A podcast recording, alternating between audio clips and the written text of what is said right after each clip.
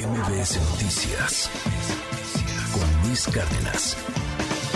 Para mí es un verdadero privilegio, un gustazo tener aquí en la cabina a Gustavo de Hoyos. Él es uno de los organizadores en esta marcha. Fueron muchas organizaciones quienes organizaron la marcha ayer en la Ciudad de México y en más de 58 ciudades en la República Mexicana.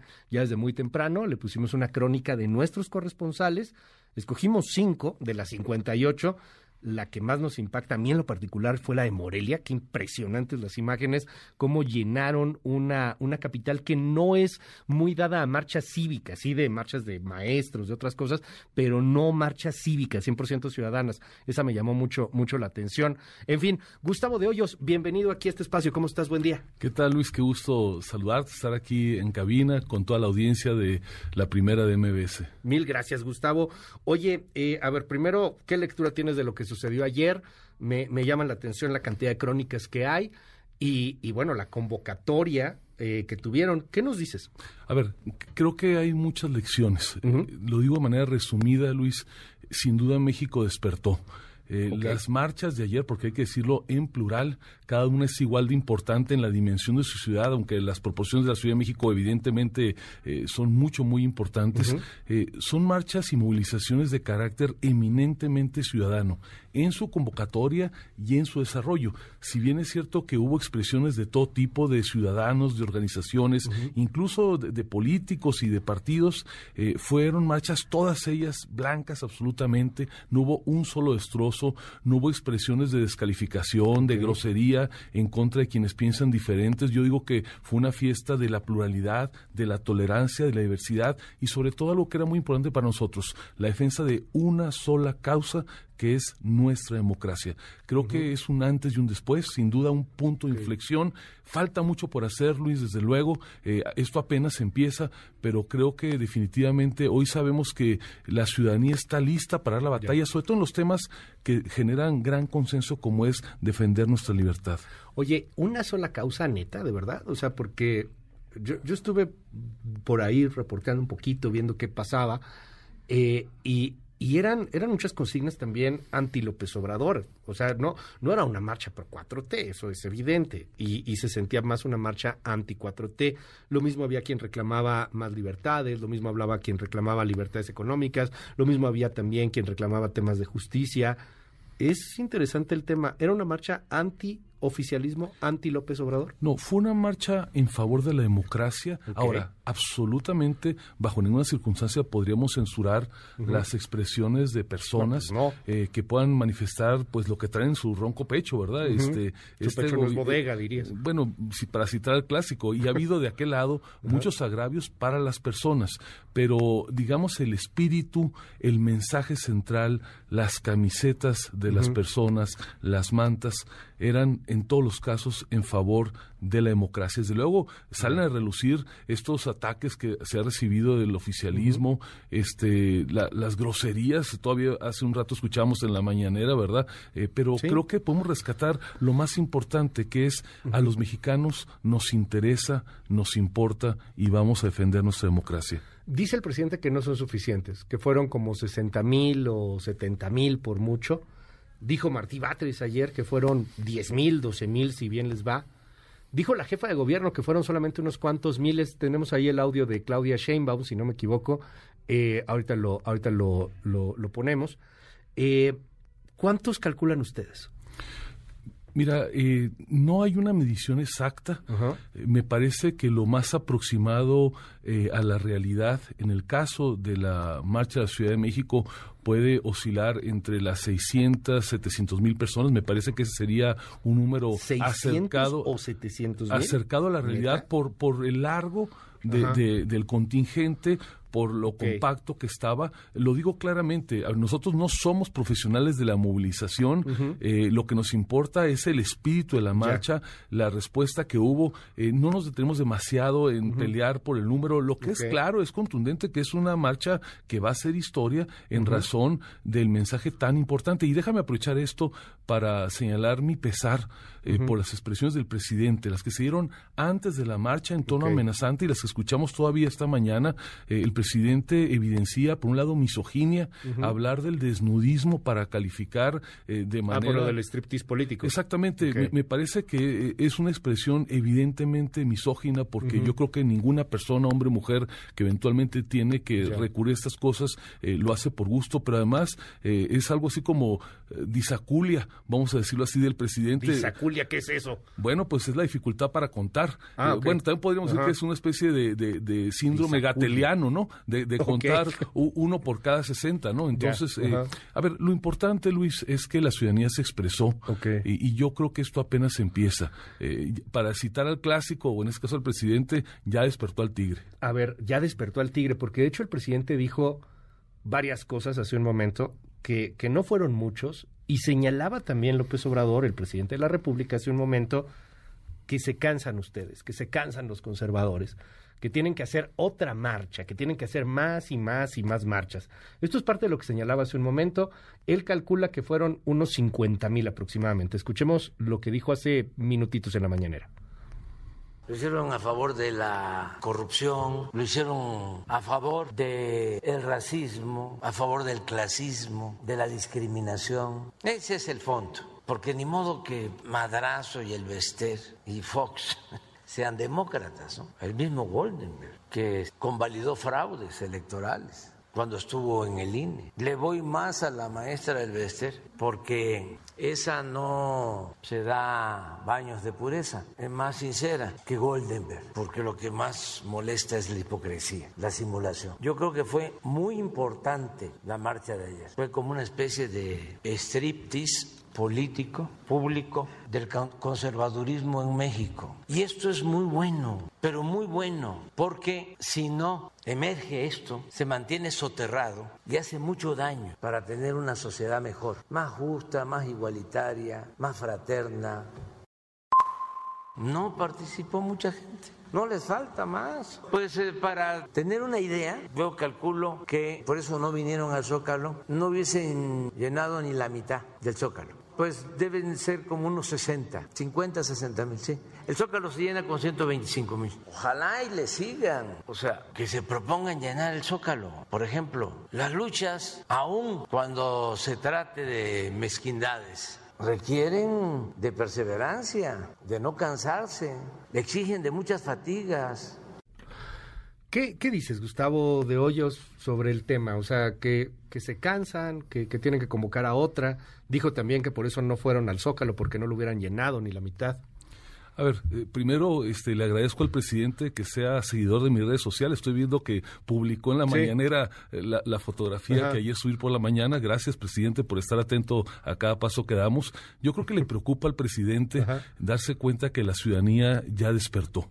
A ver, podemos debatir todo lo que el presidente quiera. Él quería que fuéramos al Zócalo. No íbamos a seguir, evidentemente, sus lineamientos porque la calle, Luis, no es de nadie. Ninguna plaza, ninguna avenida. El presidente no tiene la propiedad ni la exclusiva ni de reforma, ni del Movimiento de Revolución. Y el día que vayamos al Zócalo seguramente será para despedirlo, porque esto va a pasar pronto. Ya queda afortunadamente poco tiempo para que acabe este gobierno y este régimen que tanto daño nos ha hecho. Ahora, déjame decirte, el presidente dice que fue una marcha eh, de los fifís, eh, del conservadurismo. Eh, seguramente no lo ha informado bien. Yo estuve caminando a lo largo de todo el contingente y encontramos personas de todas las edades. caminé un buen tramo con personas en andadera, en silla de ruedas, caminé de la mano de personas de la comunidad LGTB+, caminé de la mano de religiosas, eh, de personas, músicos. Se podrá criticar cualquier cosa, pero nadie puede decir que fue una marcha únicamente de personas acomodadas o de clase media. Nadie puede decir que estuvo llena de acarreados. Nadie podrá decir que a alguien se le pagó, se le estimuló o se le prometió algo. Aquí la gente salió a defender algo que considera suyo, que es su libertad y la democracia. Se han metido a un terreno interesante la calle no es de nadie. Se han metido a la calle y, lo platicábamos hace una semana, justamente hace una semana por teléfono, Gustavo de Hoyos, nos decías, pues no somos expertos en movilización. La calle no es precisamente nuestro terreno. Ayer para muchos analistas, inclusive a ustedes mismos se les desbordó. O sea, no, no pensaban una convocatoria quizá de ese tamaño en tantas ciudades. En este momento ya en redes sociales desde ayer se está moviendo una convocatoria para otra marcha a favor del presidente el próximo 26 de noviembre. Es el próximo, bueno, es de aquí a dos sábados en 15 días. Veremos si se concreta o no se concreta. ¿No ven el riesgo de una, de una polarización en las calles, de, de una marcha de ustedes, una marcha de la 4T y de que esto en algún momento se salga de control? A mí lo que me preocupa es que desde el oficialismo se pretenda imponer un pensamiento único, que solamente quienes están por aplaudir al presidente en turno, al gobernador del momento, tengan un espacio para expresarse. Creo que tenemos que evolucionar y entender que en democracia hay que celebrar la diversidad, hay que impulsar la pluralidad, tenemos que aprender de la tolerancia y bienvenido que haya personas que apoyen las propuestas del presidente, nosotros las respetamos, ojalá que podamos pasar a un debate serio en las cámaras, pero también en las calles. A mí me parece que si algún daño, Luis, se le ha hecho a la ciudadanía y a la democracia en este gobierno, es hacernos creer que no tenemos derecho a disentir. Y eso lo vamos a defender hasta el último día y con nuestro último aliento. Eh, se va el año que entra Ciro Murayama, Lorenzo Córdoba y un par de consejeros más, si no me equivoco. Dado lo que estamos viendo en el Congreso, es muy probable que, sea como sea el INE, esté conformado por consejeros pues un tanto más afines a la 4T debido a las reglas del juego. Como pones a los consejeros, tienen que ser validados por, por el Congreso. El Congreso hoy tiene mayoría de la cuarta transformación. ¿No será que están cayendo en un juego, eh, Gustavo de Hoyos, de una reforma electoral que a final de cuentas tampoco va a pasar, que es un juego de polarización nada más? ¿Y cómo van a actuar con el INE que viene? Porque el INE, a final de cuentas, pues va a ser un tanto más afín a la 4T al parecer el próximo año. A ver, déjame decirlo de esta manera. Si nos dejamos, nos tortura y si nos dejamos poco nos mata. No vamos a dejar ni que nos torturen ni que nos maten en términos democráticos el presidente. A ver, estoy convencido que la propuesta de reforma constitucional que sería la más destructiva, no va a pasar bajo ninguna circunstancia. Eh, efectivamente, como tú bien dices, tienen la mayoría simple en el oficialismo para poder impulsar cambios a nivel legal, con mayoría simple. En ese caso hay medios de impugnación que vamos a hacer valer en su momento ante la Suprema Corte de Justicia. Y en el caso particular de la elección de las y los consejeros... Se en una batalla legal, ¿no? Eh, desde luego, la hemos dado en el caso del aeropuerto, hemos dado en el caso del Tren Maya, lo estamos dando en, por la desaparición de las escuelas de tiempo completo, lo vamos a seguir dando, pero en este caso en particular, Luis, desde luego que el llamado que tenemos que hacer desde la ciudadanía, y ayer lo escuché en muchas ocasiones, tenemos que garantizar, más allá de nuestros disensos, contar con un árbitro que sea imparcial, que nos dé confianza, para que quien deba ganar las elecciones en 2024 lo gane como producto de una elección que sea limpia. No es tan sencillo el mecanismo de elección de los consejeros y las consejeras, tiene que pasar por un proceso complejo, no me detallo aquí demasiado, pero ciertamente no les alcanza para imponerlo tan fácil. Ahora, lo de ayer, déjame regresar a esta marcha ayer no fue una marcha de partidos, ¿eh? necesariamente. Ayer increparon duro, por ejemplo, un Alejandro Moreno. Hoy veo una encuesta, hay muchas, pero bueno, veo una encuesta, hoy aparece en Heraldo. Y, y bueno, colocan a Claudia Sheinbaum como la favorita. No veo una sola encuesta en la cual la oposición, eh, aún junta, inclusive aún con MC, pueda estar siendo muy competitiva, que digamos. Eh, vienen dos elecciones el siguiente año y creo que uno de los mensajes ayer es que no, no, no hay, hay un hartazgo quizá de una sociedad frente a un oficialismo, pero eso no necesariamente le da una patente de corso a la oposición. ¿Qué me dices, por ejemplo, de, cómo increpan a Alejandro Moreno? ¿Qué me dices de, de, los partidos políticos que parece que no se hallan todavía en la oposición para empezar a construir un rumbo electoral, un rumbo político, un probable triunfo hacia 2024 que para muchos se ve francamente remoto? A ver, nosotros lo dijimos con toda claridad la marcha de ayer no debería ser en ningún caso una expresión de apoyo ni a partidos, ni mucho menos a posibles candidaturas. Sin embargo, les dimos la bienvenida, Luis, a los partidos políticos que quisieran participar sin logos partidarios, sin banderas, mucho menos sin consignas de apoyo a ciertas personas. Y efectivamente, hubo de todo, ¿verdad? Este, Hubo la participación de dirigentes de partidos políticos, estuvo ahí el presidente del PAN, el presidente del PRD, el presidente del PRI, personas que han sido mencionadas con las aspiraciones eh, políticas a la presidencia y otros puestos, pero fueron, debo reconocerlos, muy respetuosos, primero, del lugar que se les dio al final del contingente y segundo, eh, no obstante que tienen evidentemente intereses partidarios que defender, el día de ayer marcharon básicamente como ciudadanos, sus cocinas fueron en favor del INE y no es poca cosa, Luis, porque varios de esos partidos han sido multados, se les han revocado triunfos electorales, entonces yo creo que cumplieron bien como oposición, pero el mensaje más importante es empieza una nueva alianza que es la alianza más importante, es la alianza que se tiene que construir, estamos empezando apenas de la ciudadanía con los partidos políticos. Esa es la lección de ayer. Te acaba de nombrar el presidente, estás en una lista, de hecho, se publica una lista de los personajes que asisten a la marcha. Aquí la podemos ver, o sea, aparece José Woldenberg, aparece Margarita Zavala, el Bester Gordillo, José Narro. Esto acaba de decir López hace minutitos. Escuchemos. Ahora vamos con los que participaron, los demócratas. Todos ellos han participado en fraudes electorales. Fox es un delincuente electoral confeso, ¿o no? Estoy diciendo mentiras. Existen todas las pruebas. La señora de Calderón, demócrata, por respeto a ella, no voy a ampliar mi comentario. Ah, la señora Claudia Ruiz Mación, sobrina de Carlos Salinas de Gortari. Tampoco voy a ampliar mi comentario. No hace falta. Santiago Krill, imagínense. El presidente del PAN. Ahí está la maestra, el Bester, demócrata. No, no, no, déjame esta. Esta está buenísima. De la Coparmex, un sector del PAN bueno, hizo una lista, bueno, son varias listas, de hecho. Este, ahí aparece tu nombre en algunas de ellas. Habla también de la participación de Claudio X González, del empresariado mexicano. ¿Qué nos dices frente a esto y frente a los personajes que también asisten, que no necesariamente son bien vistos por una parte importante de la sociedad? Un Elvester Gordillo no precisamente provoca aplausos a su paso, Gustavo. A ver, primero debo decirte que caminé un buen rato al lado del presidente Fox. El presidente Fox caminó sin un solo guardia, sin un solo escolta, y la, el grito que escuché fue el de Fox y el de hoy, hoy, hoy, hoy, que nos recuerda un momento muy importante de nuestra democracia. Desde luego que también caminé junto a Claudia Ruiz Massieu, junto a Margarita Zavala, y en ambos casos, por solo citar a las personas que refiere el presidente, una gran expresión de apoyo. Me parece que son personajes respetables, que tienen un amplio apoyo social. Desde luego nadie es monedita de oro, mucho menos en Palacio Nacional, pero yo creo que si algo tenemos que reconocer, Luis, es la capacidad de la ciudadanía de convivir. Hay personas que a uno les pueden gustar más más que otros, pero esos personajes y muchos más que algunos nos gustan, otros nos gustan tanto, ayer se sumaron a una sola causa, que es la defensa de la democracia.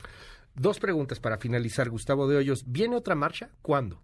Eh, todavía no está programada. Lo que sí puedo decir, Luis, es que apenas empezamos. El punto culminante será la discusión legislativa.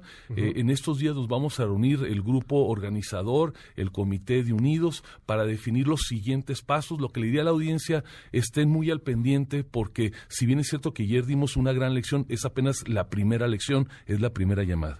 El presidente López Obrador dijo hace algún tiempo, 2019, si no me equivoco, tenemos la fecha exacta nada más para tener ahí la referencia, que si había 100 mil personas que salieran a la calle 29 de septiembre de 2020, hace dos años, 29 de septiembre de 2020, que si había 100 mil personas que salieran a la calle, él renunciaba, él se iba a, a, Palenque, se iba a Chiapas, y este audio ha estado circulando, se está moviendo esto en las redes, y te lo quiero preguntar. Primero, escuchemos al presidente a la primera manifestación de 100 mil y que yo vea que en las encuestas ya no tengo apoyo a Palenque, Chiapas, ni siquiera espero eh, la revocación del mandato.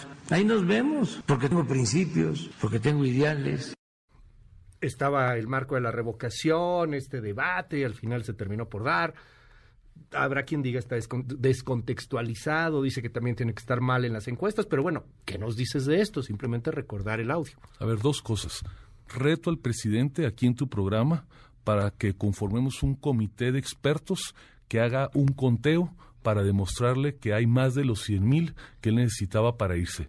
Pero el reto más importante que le hago al presidente es para que nos cumpla a los mexicanos. Qué fácil salirse por la puerta de atrás, qué fácil abandonar el barco. Es mucho el daño que ha hecho el presidente. Yo le conmino para que aproveche los últimos meses que tiene al frente de la administración y que se comporte no como un bandolero, no como un misógino, no como una persona que ataca a quien piensa distinto, sino que se comporte como lo que debe ser el jefe del Estado mexicano.